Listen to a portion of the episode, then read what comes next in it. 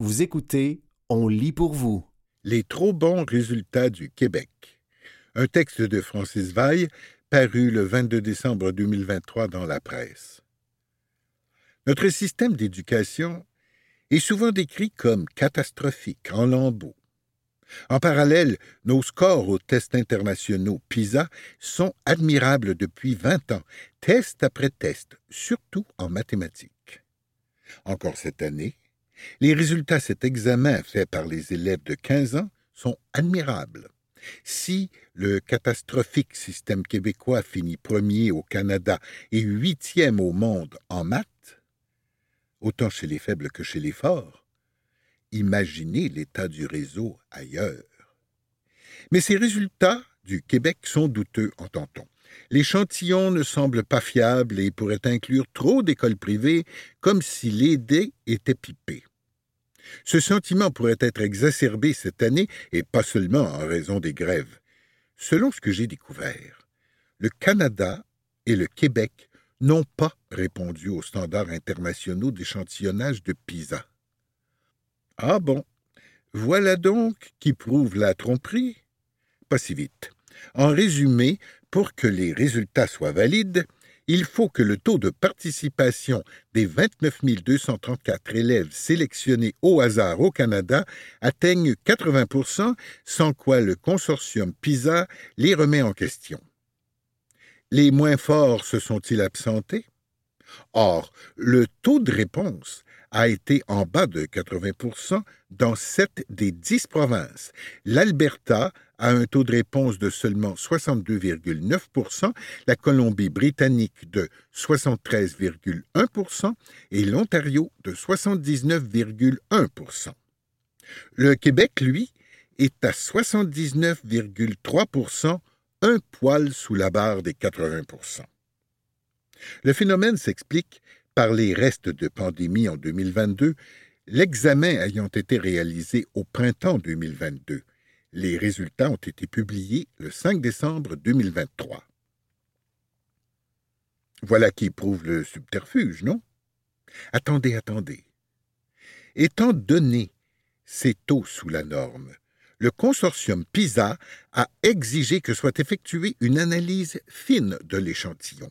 Plus précisément, l'organisation a demandé à Statistique Canada, le grand maître des statistiques, de comparer le profil des élèves répondant à ceux qui n'ont pas répondu. Pour le Québec, on a utilisé les notes des deux groupes aux examens provinciaux. Conclusion.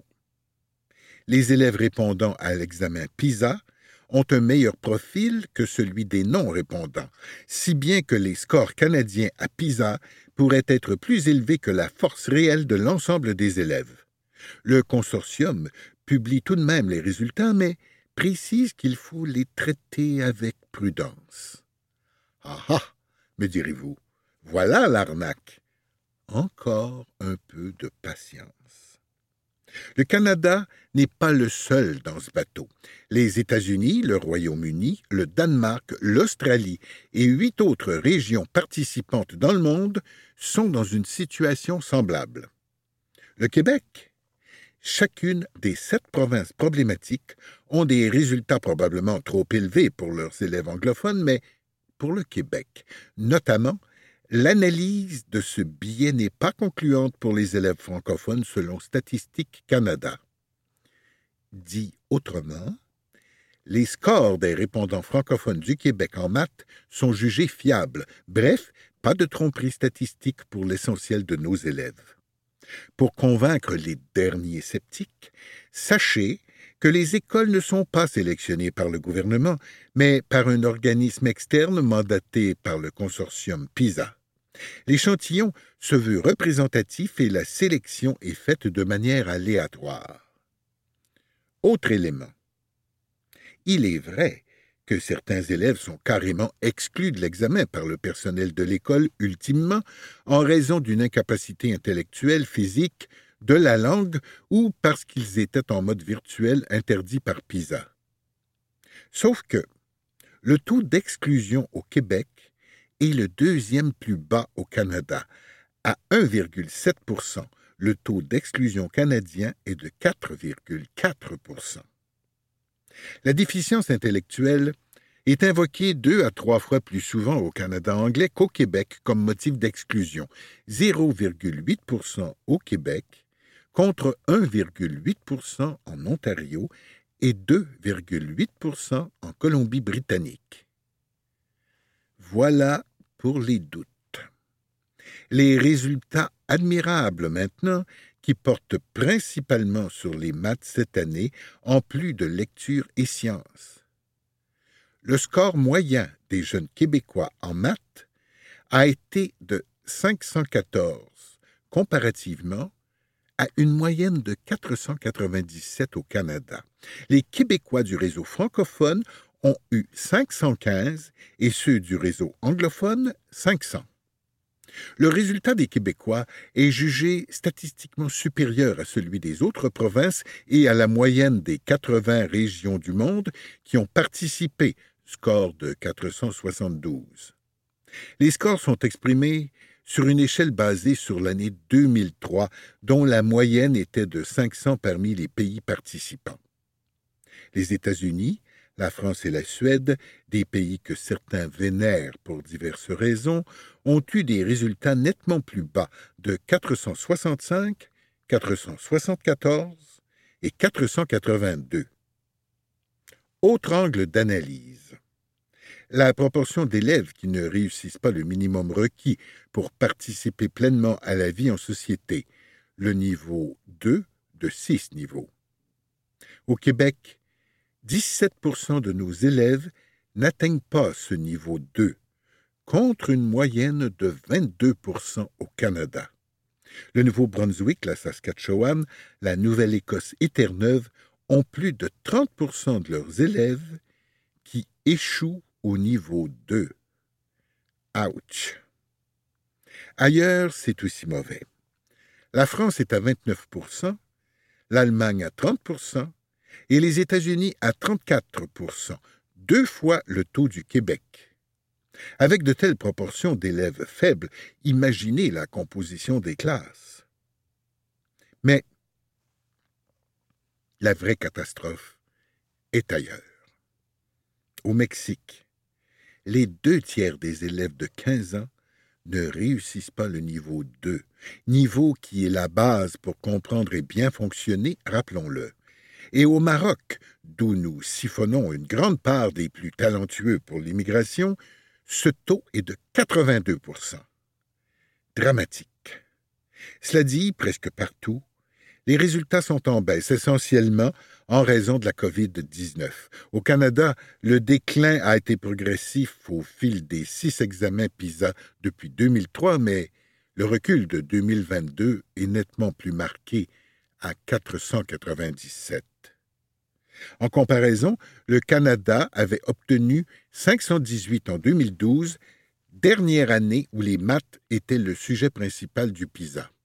Le Québec, lui, est passé de 536 en 2012 à 514 en 2022. Voilà pour les résultats. Je ne remets pas en question les nombreux témoignages d'enseignants au sujet des difficultés des classes dites régulières au Québec, victimes de l'écrémage des écoles privées et de certaines du public qui offrent des programmes particuliers, internationaux, etc. Victimes aussi, selon moi, des carences de certains parents, mais ça, c'est une autre histoire. Mais je me dis qu'il y a un truc qui nous échappe, avoir les scores enviables du Québec depuis vingt ans. En tout cas, bravo aux enseignants et aux équipes écoles qui parviennent à faire aussi bien dans un contexte pas toujours facile. Et je vous, je nous, souhaite une bonne entente. C'était Les trop bons résultats du Québec, un texte de Francis Vaille paru le 22 décembre 2023 dans la presse. Le rêve devenu réalité du bâtiment 7. Un texte d'Émilie Côté paru le 26 novembre 2023 dans la presse. Un vaste projet immobilier mixte est en chantier dans Pointe-Saint-Charles sur l'ancien terrain du CN. À terme, on trouvera 900 appartements avec des logements sociaux et une coopérative d'habitation, mais aussi des espaces verts, une place publique et même la première ruelle bleu-verte du Québec avec une gestion écologique des eaux de pluie. Les gens qui éliront domicile seront chanceux.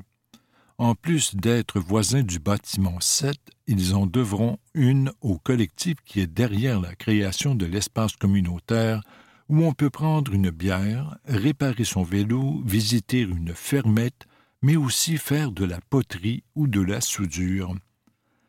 Le bâtiment 7 est avant tout un lieu qui symbolise la force du pouvoir citoyen dans un quartier qui, comme tant d'autres, s'est embourgeoisé le bâtiment 7 a créé un lieu de vie et d'échange dans le quartier.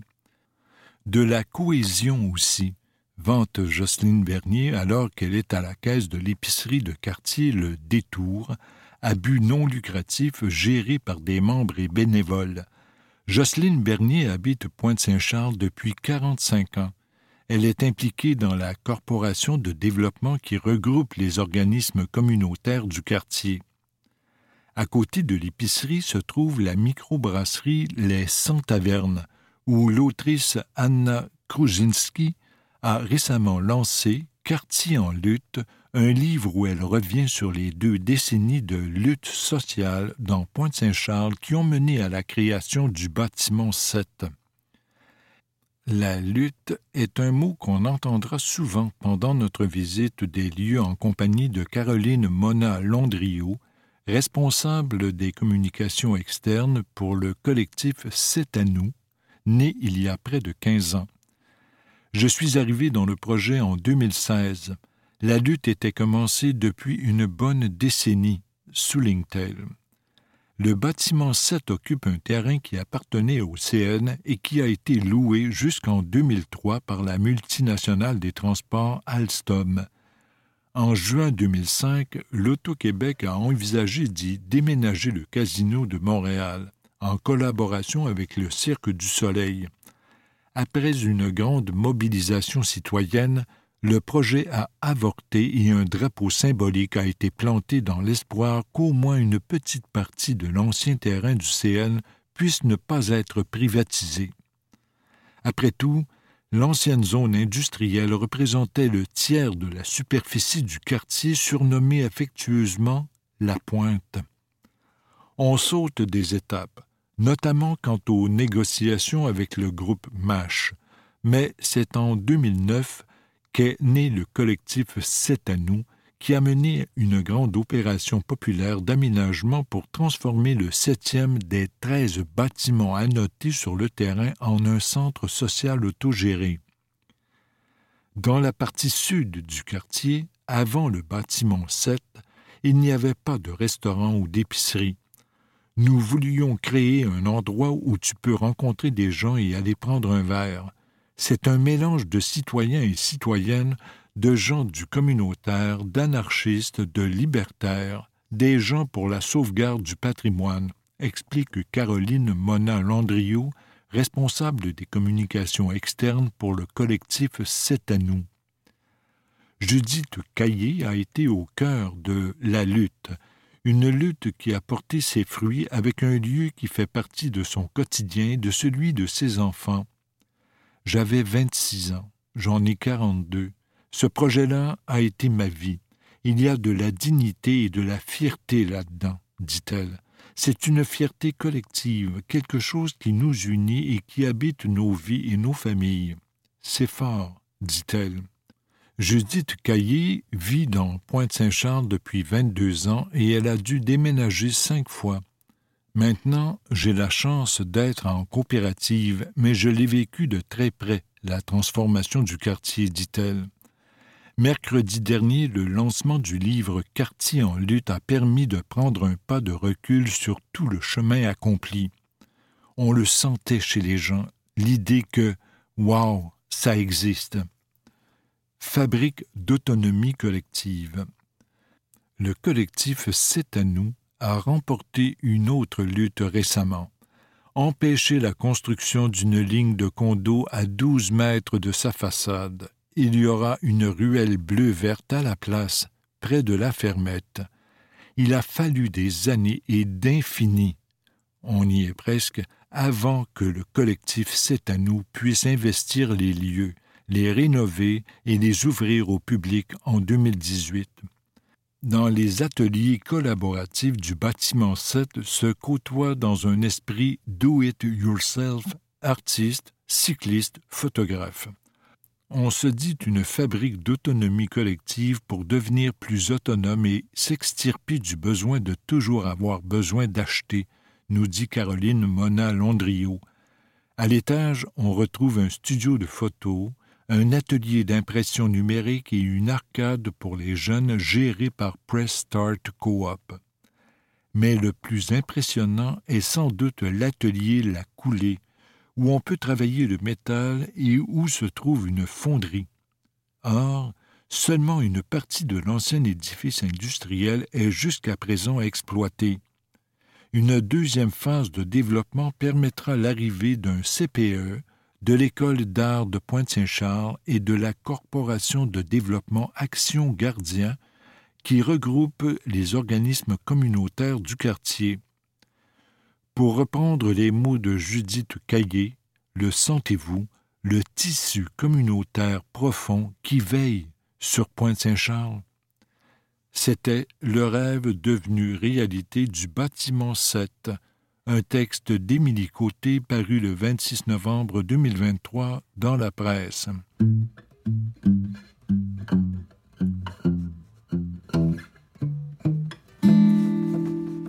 Les libraires craquent, littérature québécoise. Dix suggestions de lecture des libraires indépendants parues le 5 septembre 2023 dans la revue Les libraires. 1. Laurel, La nuit.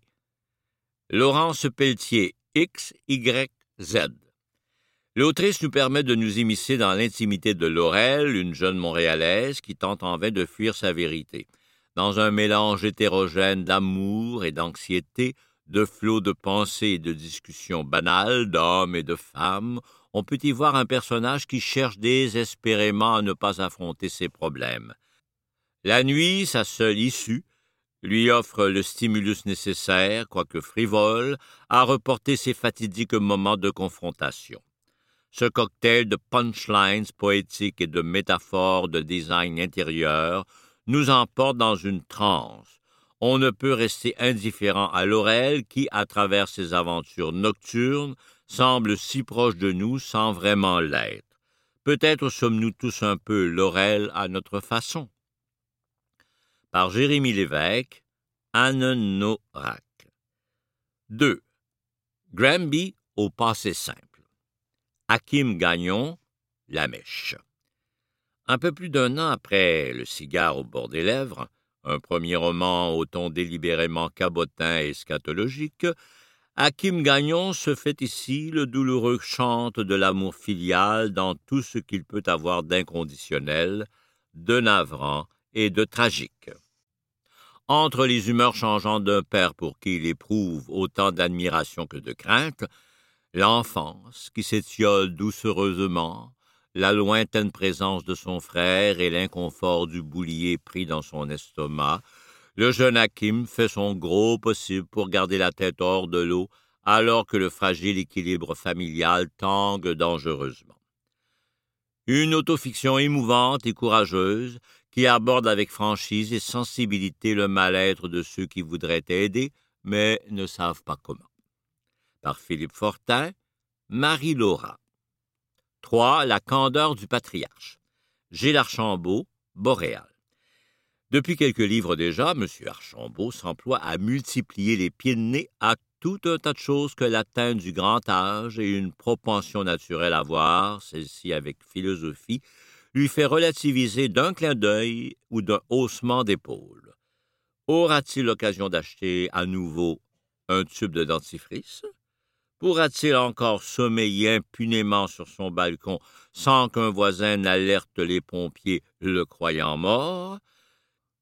Sous l'humour apparent de ses boutades perce néanmoins, et c'est d'ailleurs là tout l'intérêt de ces récits, l'angoisse feutrée d'un homme qui, sans poindre le bout du chemin, et qui s'étonne de sa propre persistance, tâchant tant bien que mal d'en tirer, à défaut de la substantifique moelle, à tout le moins l'humble matière d'un nouveau livre. Par Philippe Fortin, Marie-Laura. 4. Les fleurs sauvages n'ont de sauvage que le nom. Anne-Marie Duquette, XYZ. Voilà l'implacable destinée d'une famille dont Harriet, la maman à la santé fragile, puis les enfants, gamins et bêtes, peinent à s'intégrer au monde. Tous différemment différents. Seule Harriet est capable d'apaiser gamin, qui comprend mieux les arbres que les hommes, et réciproquement. Bête, écorchée de naissance, brûle avec application les étapes et les priorités. Le papa psychologue peine lui aussi à rester à flot, secondé par une voisine aussi aimante que maladroite. Mais autant qu'une bouleversante histoire d'humain délivrée avec maestria par Anne-Marie Duquette, ce livre est une ode à la nature. Comme elle, il est puissant, exigeant, souvent doux, parfois cruel. On vous met au défi de ne pas verser une larme sur cette œuvre atypique, poétique, absolument renversante. Par Karine Guillaume, Bertrand, Montréal. 5. À côté de la traque. Karine Glorieux, Québec, Amérique. C'est l'histoire de Manu, une grande voyageuse, qui réalise de façon abrupte qu'elle s'est perdue dans son quotidien. Elle se sent déphasée et ne se reconnaît plus, son rythme de vie est freiné et son rôle de maman l'amèneront jusqu'à l'épuisement. Son entourage essaie de l'aider d'une façon plutôt maladroite, sans comprendre la source du problème, en minimisant son mal-être et en la laissant seule pour sa guérison. Elle mettra en œuvre plusieurs techniques, pas toujours efficaces, pour tenter de sortir du cercle sombre dans lequel elle est coincée. Elle finira par prendre le large pour mieux se retrouver une lecture qui fait du bien à l'âme et qui nous fait sentir moins seuls dans la folie de la routine. La fin vous fera assurément sourire. Par Catherine Saint-Jean, Lulu. 6. L'élu. Catherine Perrault, du Quartz. L'élu, premier roman de Catherine Perrault, est un petit chef-d'œuvre. L'histoire d'une mère qui doit faire un choix qui bouleversera sa vie et celle de son fils pour toujours. Écrit d'une main de maître, ce roman est rempli d'émotions intensément difficiles, décrites d'une manière juste et crue. On y retrouve le dévouement d'une mère devant les besoins d'un enfant aux besoins particuliers, mais aussi la perte de repères dans ce rôle si demandant. Cette lecture est un baume sur le cœur malgré la dureté du sujet et la beauté de la plume est indéniable. Une lecture à la fois obscure et lumineuse, mais certainement essentielle. Par Noémie Lafleur Allard, Galerie du Livre. 7. Doux bordel. André-Anne Brunet, Libre expression. Doux bordel aborde les montagnes russes qu'empruntent nos émotions à partir du moment où l'on apprend qu'on deviendra maman. On y suit la narratrice dans ses réflexions tout au long de sa grossesse, ainsi que durant les premiers mois de sa maternité. Déjà que cette grande aventure demande une très grande capacité d'adaptation, la trame de l'histoire se déroule sur fond de pandémie, ce qui vient en ajouter une bonne couche. Je recommande cette lecture aux nouvelles mamans. Les chapitres sont courts et s'insèrent bien dans l'horaire fragmenté de ce style de vie. En plus, ce qui est abordé peut, à mon avis, venir briser l'isolement ou faire tomber les tabous. J'aime quand on aborde la maternité de cette manière, avec naturel et réalisme. Par Gabriel Simard, Les bouquinistes, Chicoutimi. 8. Giotti. Elsa Simone, druide.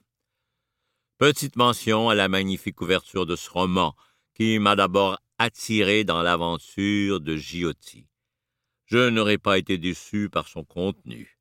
Elsa Simone a vraiment une belle plume et une manière de créer une ambiance dans laquelle on plonge avec plaisir.